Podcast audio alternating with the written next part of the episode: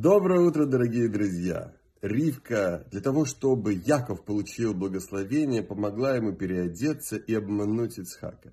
После этого Ицхак понял, что произошла ошибка, но посчитал, что раз так было, значит так было нужно.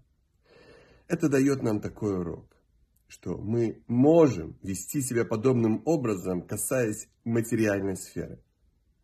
Для того, чтобы обмануть наши мирские заботы, наше стремление к материальным наслаждениям.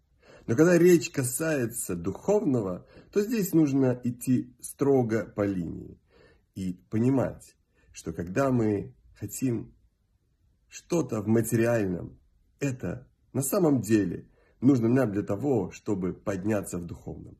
Поэтому мы едим, для того, чтобы иметь силы делать добрые дела и помогать другим людям.